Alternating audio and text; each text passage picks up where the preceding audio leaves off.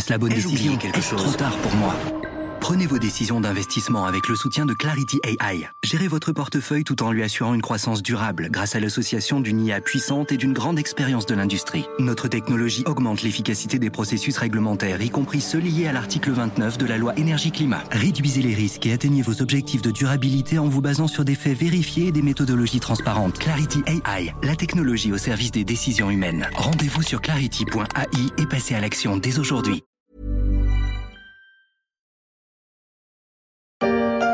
聖火ランタンを課題の上にお願いいたします。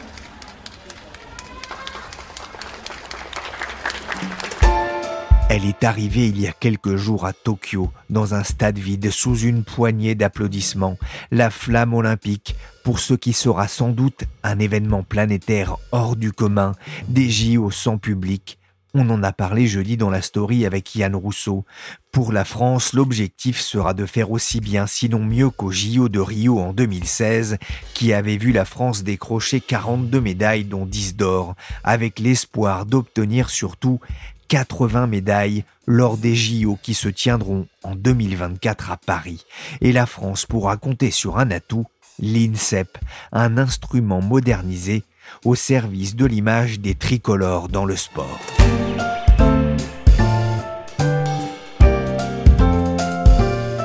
Je suis Pierrick Fay, vous écoutez La Story, le podcast d'actualité des échos, et on va s'intéresser à la fabrique des champions français. Are you fear boat? Jamaica to Trinidad. Are you ready? People, when I say do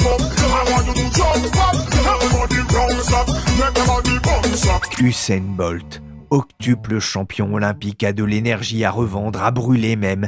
Il en a même fait une chanson. Car devenir champion olympique, ou même simplement champion de France, cela ne s'improvise pas. C'est du travail, de la sueur et parfois des larmes. Difficile d'y arriver seul. En France, l'État finance une structure au service de ceux qui vont mouiller le maillot pour faire rayonner l'image de la nation. Laurent David Samama est journaliste. Pour les Éco Weekend, il a enquêté sur la façon dont l'INSEP s'est transformé pour mieux porter les valeurs et l'image de la France à l'étranger. Alors Laurent David, d'abord, pour ceux qui ne le sauraient pas, qu'est-ce que l'INSEP? Eh bien écoutez, l'INSEP, c'est l'Institut national du sport, de l'expertise et de la performance. Alors pour le résumer, on pourrait dire que c'est le QG de l'olympisme euh, français. C'est un lieu, un lieu vaste de 28 hectares qui est situé en bordure euh, de Paris dans le bois de Vincennes. 28 hectares et on l'a souvent appelé et on l'a souvent euh, pris pour une, une sorte d'usine où on enfante et on entrevoit ce que seront les champions français de demain. Ce qui est assez intéressant, c'est que c'est une usine, on pourrait dire que c'est un super centre de formation, en tout cas un lieu où on forme des beaux athlètes et des têtes qui sont bien faites. C'est un modèle français qui est quand même assez intéressant et assez rare dans le monde. Une carte postale de Rome. Rome où nous sommes allés voir comment on y préparait les Jeux Olympiques prévus pour l'été prochain. C'est au Capitole que sera donné le départ de l'épreuve la plus dure, la plus dramatique parfois, le marathon à vous raconter quelque chose d'intéressant hein, dans les éco-weekends. À l'origine de cet institut, il y a un traumatisme, les JO de Rome en 1960. Tout à fait. Tout part de là. Ça part des JO de Rome. Donc, il faut se replonger dans le contexte. On est en 60. La France se vit encore peut-être comme une puissance majeure. De Gaulle est aux manettes.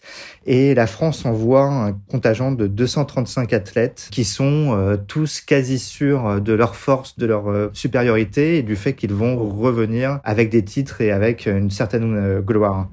Et euh, à la fin de ces JO-là, patatras, euh, on décroche que cinq médailles. Donc c'est une sorte de four assez incroyable.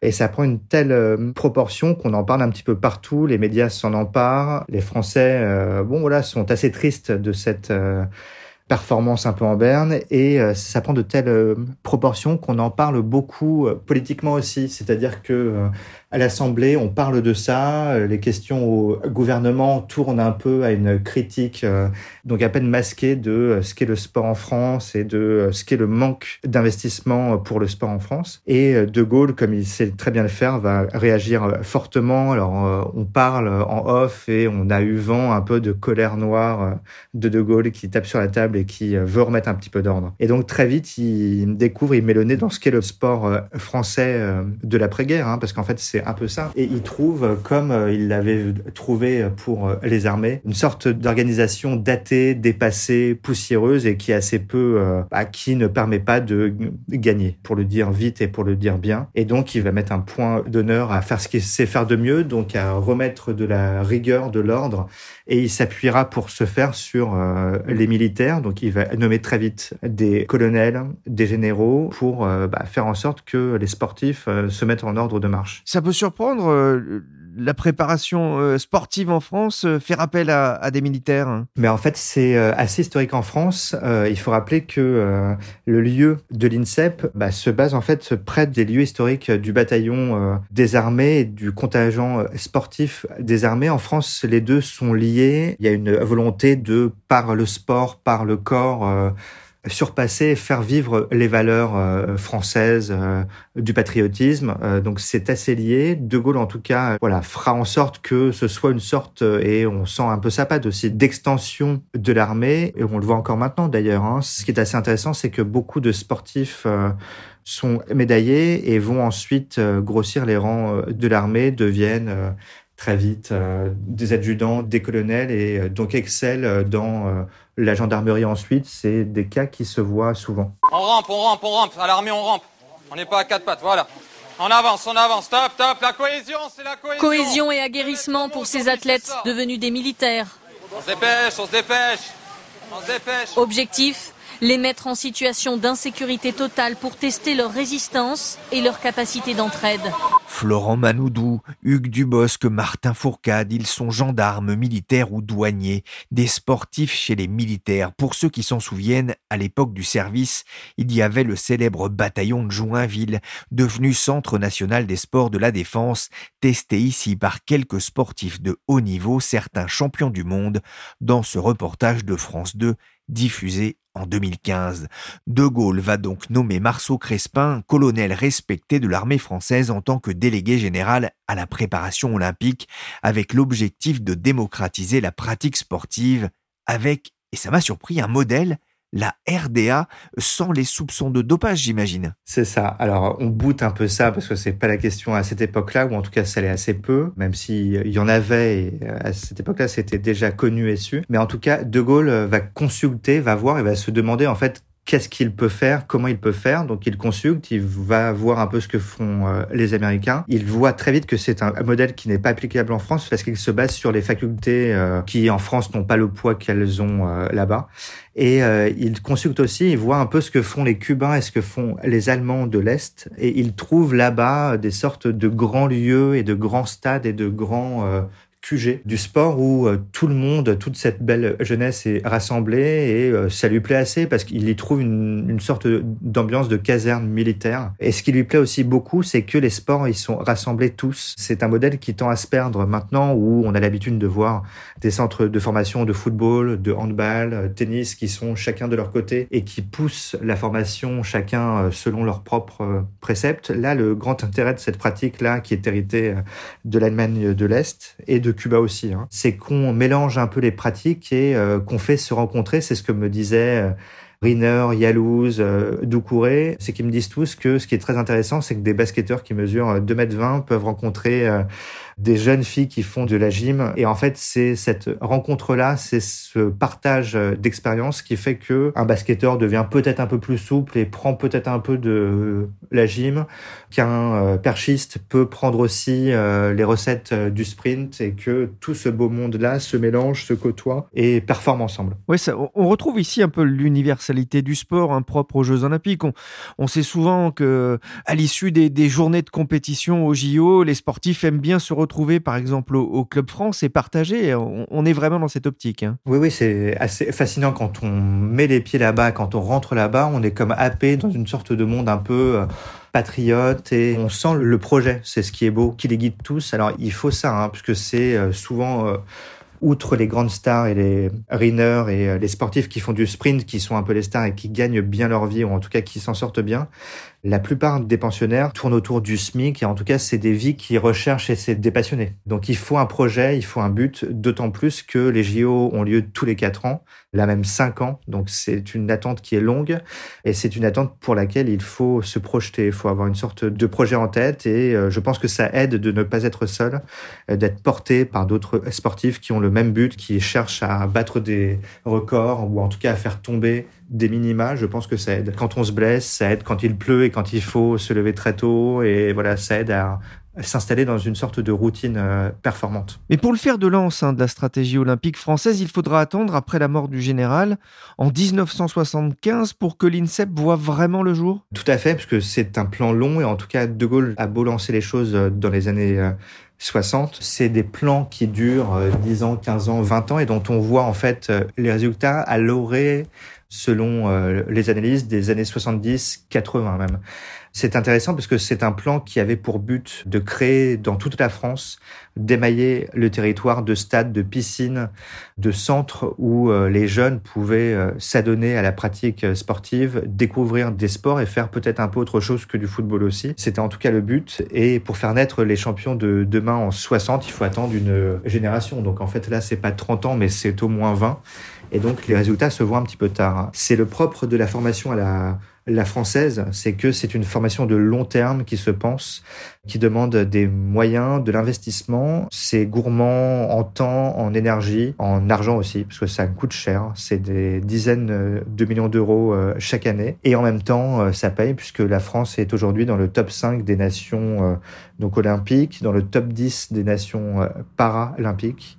Et euh, on sait que les sportifs français performent et on sait qu'on a un pays aussi qui est assez intéressant puisqu'il excelle dans euh, une grande diversité de sports. Donc ça va de l'olympisme, ça va euh, du sprint aux disciplines de tir, ça va du demi-fond et du fond au sport collectif, de l'escrime à la natation, sans parler des sports d'hiver dont on ne parle pas là. Mais enfin voilà, c'est un cas assez rare. Grosso modo, seuls les Chinois, les Russes et les Américains peuvent prétendre à un tel bilan.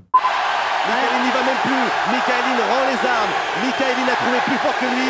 Il le sait. Le public pousse derrière. 5 secondes. Teddy Riner le sait. Il, bouge. Ah Teddy Riner a gagné son pari. Mission accomplie pour Teddy Riner qui devient champion olympique. Il a 23 ans. Il est double champion d'Europe. 5 fois champion du monde, champion olympique. Jamais dans l'histoire du judo on a vu une telle domination. Teddy Riner, champion olympique. Et ça met encore des frissons dix ans après. Teddy Riner, médaille d'or à Londres en 2012. Laurent David, en moins de 50 ans, combien l'INSEP a-t-elle formé de médaillés olympiques? Bah écoutez, c'est assez dur à dire, mais en tout cas, on sait que ça dépasse très très largement la centaine euh, de médaillés. Pour ça, il y a qu'à voir le Hall of Fame, qui est une sorte euh, bah, de panthéon des médaillés d'or, et c'est fascinant. Ça va de euh, Mauresmo à Riner, ça va de Parker à des Galfion, et sans parler des Mimoun, Drut, Euh, voilà, ça va très loin, ça traverse tout. Ce qui est assez intéressant aussi, c'est que donc c'est 50 euh, à 65% des médailles françaises euh, pour les JO. Donc tous les quatre ans, il y a un contingent qui vient gonfler ces rangs-là. C'est une tradition d'excellence qui est assez rare en France parce qu'on la montre peu et ça me fait penser beaucoup à ce que font aussi les Américains. Alors les Américains le montrent plus. Euh, je trouve qu'en France, on a peu de cas de réussite euh, aussi forts et aussi euh, brillants que ça. Et paradoxalement, on le connaît peu. Et c'est aussi l'intérêt de cet article-là, c'est de faire connaître et de faire rentrer un peu les gens dans ce monde-là d'excellence, de performance et d'esprit sain dans un corps sain. J'ai lu que sur les 42 médaillés olympiques français de Rio en 2016, la moitié s'entraînait à l'INSEP. C'était aussi le cas à Londres et à Pékin. Parmi les noms cités, vous auriez pu ajouter le couple vedette de Rio, Estelle Mosley et Tony Yoka, tous les deux parés d'or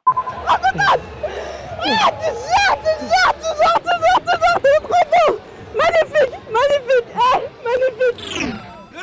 champion olympique de boxe s'appelle Tony Yoka Retenez bien, Tony Yoka Laurent David Samama, comment est-ce qu'on entre à l'INSEP quand on est un sportif? C'est un privilège? C'est un privilège, c'est sûr. C'est la crème de la crème. C'est une sorte euh, d'élite qu'on intègre. C'est 800 euh, pensionnaires euh, chaque année et 300 mineurs. Donc c'est un contingent qui représente une fraction, un petit pourcentage de ce que la France forme concrètement, c'est au sein de chaque euh, fédération qu'on discute et qu'on se pose la question d'envoyer tel ou tel euh, sportif. Ça concerne beaucoup de jeunes qui sont en formation et qui n'ont pas encore les moyens pécuniers, les moyens mentaux aussi de se préparer toute l'année. J'en veux pour preuve le cas d'Oukouré qui avait excellé en, sprint et qui me racontait de façon transparente que, étant jeune, ses parents n'avaient pas les moyens de lui faire faire du sport autant qu'il le voulait lui, et que s'il n'était pas rentré assez jeune dans ce cadre-là, dans ce contexte-là privilégié où on est nourri, logé,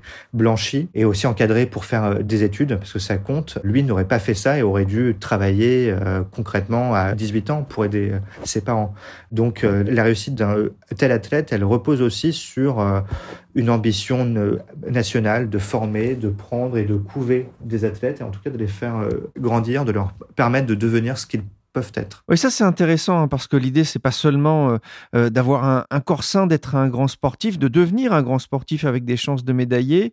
Euh, on s'occupe aussi de de leur seconde vie finalement, de, de, ce qui pourrait se passer après? Oui, beaucoup. Ça commence d'ailleurs très tôt. 300 mineurs, les DG et les directeurs du centre me disent tous que c'est une responsabilité assez écrasante parce qu'en fait les parents confient euh, leurs enfants euh, à la rentrée et euh, les revoient ensuite assez peu parce que c'est une vie d'athlète, c'est une vie d'effort et une vie dans laquelle on reste quand même cantonné à son stade, à son lieu de vie. Et donc pour ça, il faut quand même se former, il faut avoir tous sur place et les mineurs qui sont hébergés au sein du centre bénéficient d'une euh, formation éducative euh, de très haut euh, vol, puisqu'en fait, c'est des résultats assez intéressants qui sont de l'ordre d'une réussite au bac de 100%. Donc, c'est, on est assez assuré quand on y entre d'avoir un bac et de pouvoir ensuite poursuivre une formation. Il y a des liens avec tout un tas d'écoles, de facultés, de grandes écoles aussi. Voilà, on sait que le centre a signé des conventions avec l'ESSEC, avec Paris 1, Paris 3 et Paris 8, et avec nombre d'écoles de commerce aussi ce qui aide parce que c'est des emplois du temps chargés et donc c'est des formations qui sont mises à disposition euh, le matin tôt, le soir aussi tard. Ça peut être des cours en ligne. Alors maintenant, ça nous étonne un petit peu moins euh, parce que le Covid est passé par là et parce qu'on a pris euh, cette habitude de travailler devant des écrans. Mais enfin, jusqu'à maintenant, ça n'était pas le cas et ça a permis à des sportifs de sortir diplômés et de pouvoir être un peu serein en cas de blessure, en cas de contre-performance et en tout cas voilà quand on n'atteint pas de médaille d'or on sait quand même que son avenir sera euh, clément et sera voilà on sait ce qu'on fait quand on en sort euh, ce qui est une euh, tranquillité d'esprit qui permet de performer d'autant plus me semble-t-il. Laurent David, vous vous êtes rendu, vous, à l'INSEP. À quoi ça ressemble? Bah, Écoutez, moi, je trouve que c'est un endroit fascinant qui ressemble. Alors, ça m'a fait penser au campus des FAQS avec euh, bah, 28 hectares, hein, donc c'est très vaste. C'est aux portes de Paris, donc c'est une sorte d'havre de paix aussi, euh, de calme.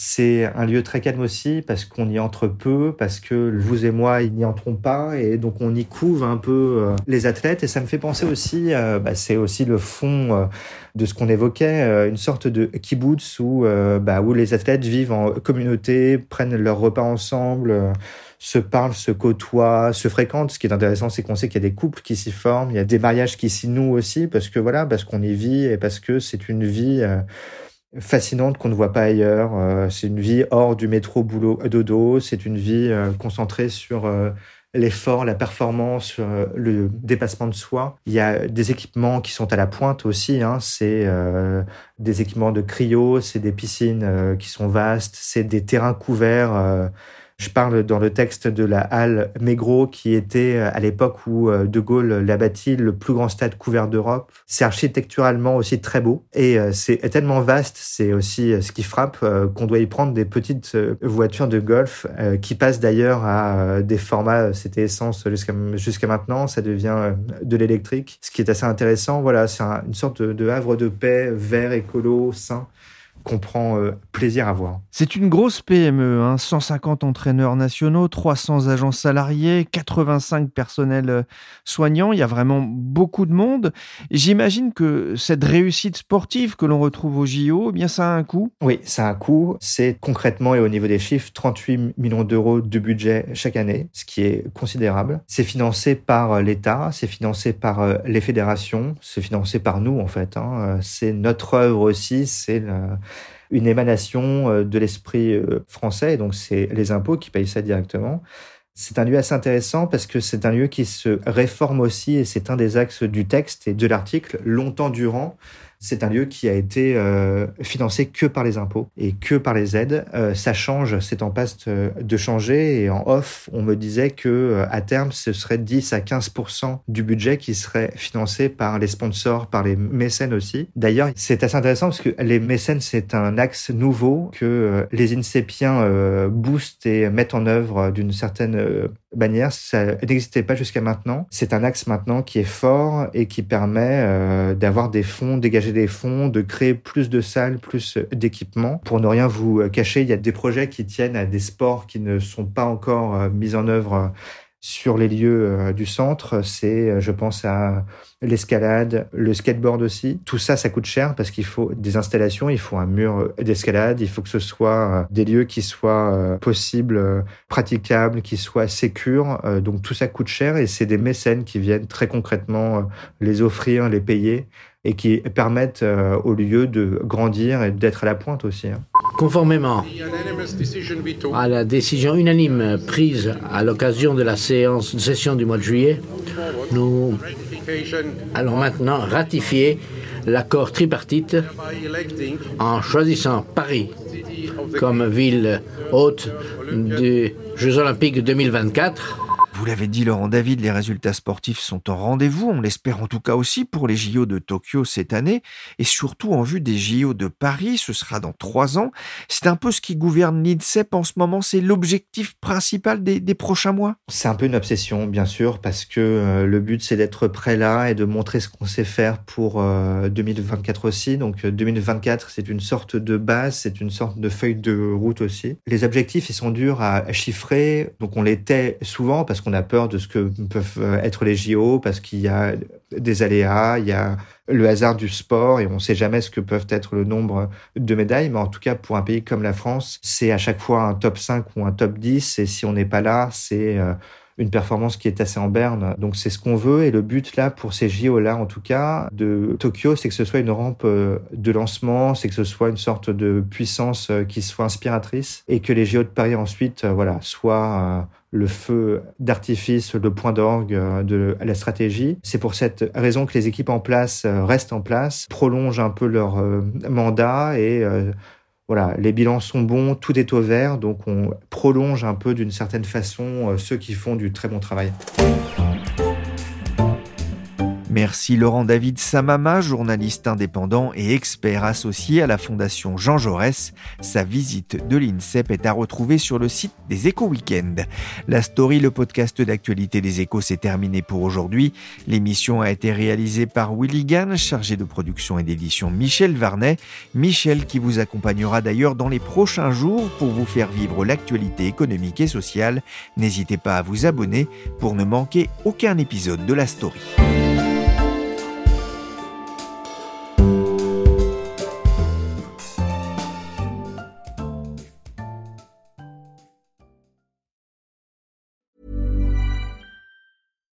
Catch yourself eating the same flavorless dinner three days in a row? Dreaming of something better? Well, HelloFresh is your guilt-free dream come true, baby. It's me, Kiki Palmer. Let's wake up those taste buds with hot, juicy pecan-crusted chicken or garlic butter shrimp scampi. Mm. Hello Fresh. Stop dreaming of all the delicious possibilities and dig in at HelloFresh.com. Let's get this dinner party started.